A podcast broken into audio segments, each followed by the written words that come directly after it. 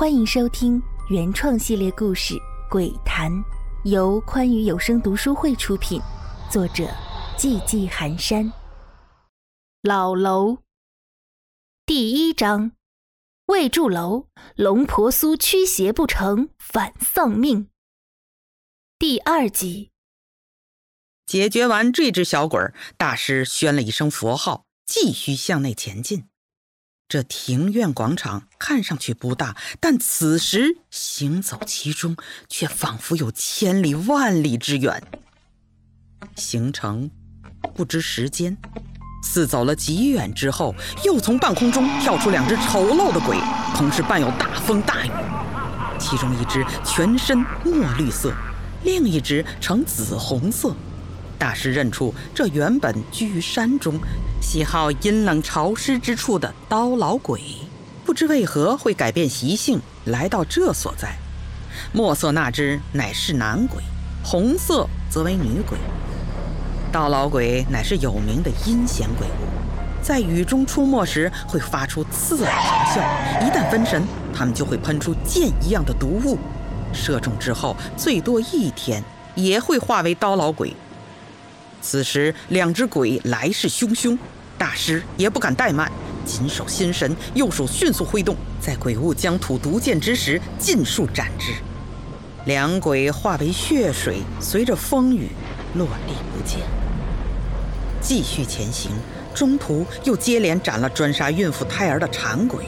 这种鬼物生前也是难产而死的可怜人，但死后化为产鬼，专门钻入待产孕妇腹内。杀死胎儿，还有腹鬼，一种专门钻腹害人的鬼。一旦被其入腹，重者将能听见腹鬼的说话声，就如腹语者一般，至死方休。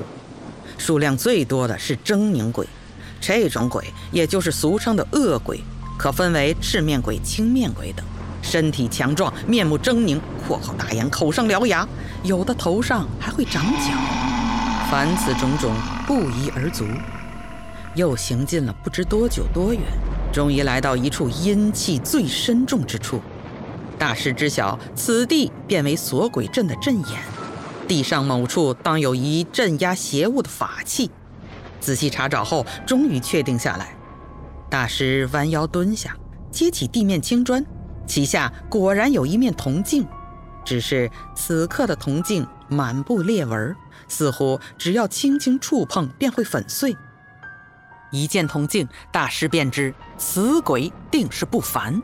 但不管哪一种，一旦脱离镇压，必定掀起血雨腥风。只因在诸多法器中，铜镜驱邪镇鬼的能力最是强大，今次势必不能善了。看来要拼命了。我不入地狱。谁入地狱，纵死也不能让此鬼逃离。大师打定主意，立即将手中苦心打磨了一生的灭魔刀置于铜镜之上，而后盘腿坐下，高声诵持驱邪咒。灭魔刀随着大师法力的持续加持，渐渐开始释放出金色佛光。佛光将周围映衬的祥和神圣，原本静置的铜镜剧烈颤动起来，裂纹越发的明显，随时都有彻底崩散的危险。下面也发出一声声雷鸣般的巨响，似有一巨兽在挣扎。大师见此情景，经文诵读的愈发快，握住佛珠的手也越发用力，指节都有些发白了。随着大师发力压制，下面被震的邪物反抗的愈加剧烈。随着嘣嘣嘣几声如弦断的巨响，一个人面兽身四足怪物出现在大师的眼前。灭魔刀被崩飞在离大师不远的地上。一见到怪物的真身，大师面如死灰，喉咙涌起一股腥甜，一口鲜血喷出。这是法器反噬造成的内伤。原来是魑魅，难怪此地会有刀老鬼。相传魑魅乃是山林异气所化的精怪，精通幻术，好魅惑人，能让人在不知不觉间就死掉。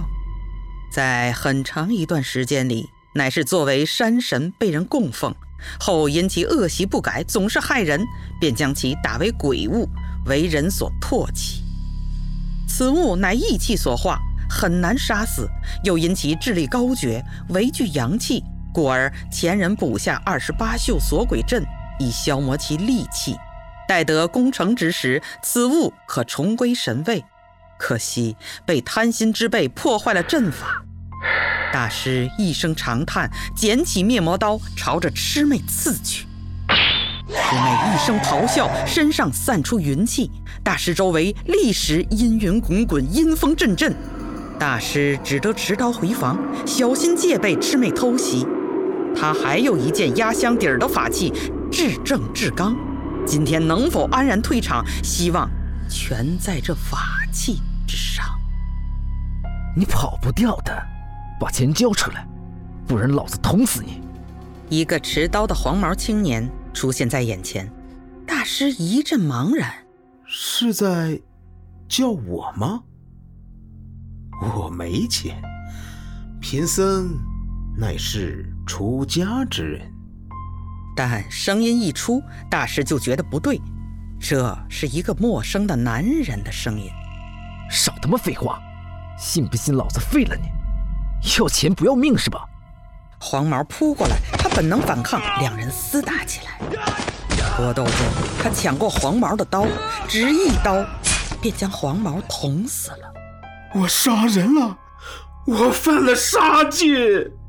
就在大师茫然看着双手发呆之际，遥遥不知何处传来的诵经声提醒了他，这一切都是幻象，都是魑魅搞的鬼。场景一转，一桌好酒好菜出现在眼前，还有几个人来推推搡搡招呼他去饮酒作乐，但此时的他。知晓眼前的一切只是幻象，于是快步上前，将桌子一掀。区区幻术，安能惑我？场景不停的转换，不知过了多久，大师眼中的清明慢慢褪去，取而代之的是浑浊迷茫，诵经之声也被他抛在脑后。阿苏，过来呀。我美吗？一个美丽的女子斜靠在大床之上，在他面前衣衫半褪，雪白的肌肤暴露在他的眼前。他只觉喉咙一阵干痒，下意识地吞咽着口水。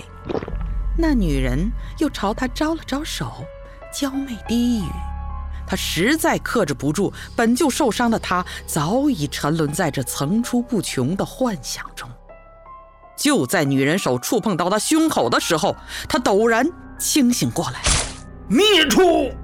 可惜已经晚了。女子的手在他的胸膛上掏了一下，留下一个拳头大小的伤口。大师口中鲜血直涌，七窍也都不停地向外冒着血。他知道自己的时间不多了，哆嗦着将一面佛牌取出。这是他的师傅传给他的宝物，乃是他这一脉的传承宝物——帕猜佛祖牌，有极强的驱邪护身之效。帕猜佛祖牌，他用尽全身仅存的力气将佛牌置入女子怀中，就听女子一声惨嚎。身形不断在人兽之间变换，最终稳定成兽形，并逐渐缩小，掉落在已经碎掉的铜镜之上。青砖也随之复位，阴云开始逐渐散去，但最终没有完全散掉，朦朦胧胧的继续笼罩着大楼。而外界。就在龙婆苏借佛牌镇压住魑魅的同时，无数的鬼物涌出，混乱中，龙婆苏的弟子们和张姓老板都死于非命。过了许久，这里重又恢复了平静。由于造成了大量的伤亡，当地政府下了封口令，对此地的拆迁重建工作无限期搁置。自此之后，所有人都下意识地对此地闭口不谈。老楼逐渐从人们的视线中淡出，成了无家可归的孤魂野鬼们和无数外地冒险者的乐园。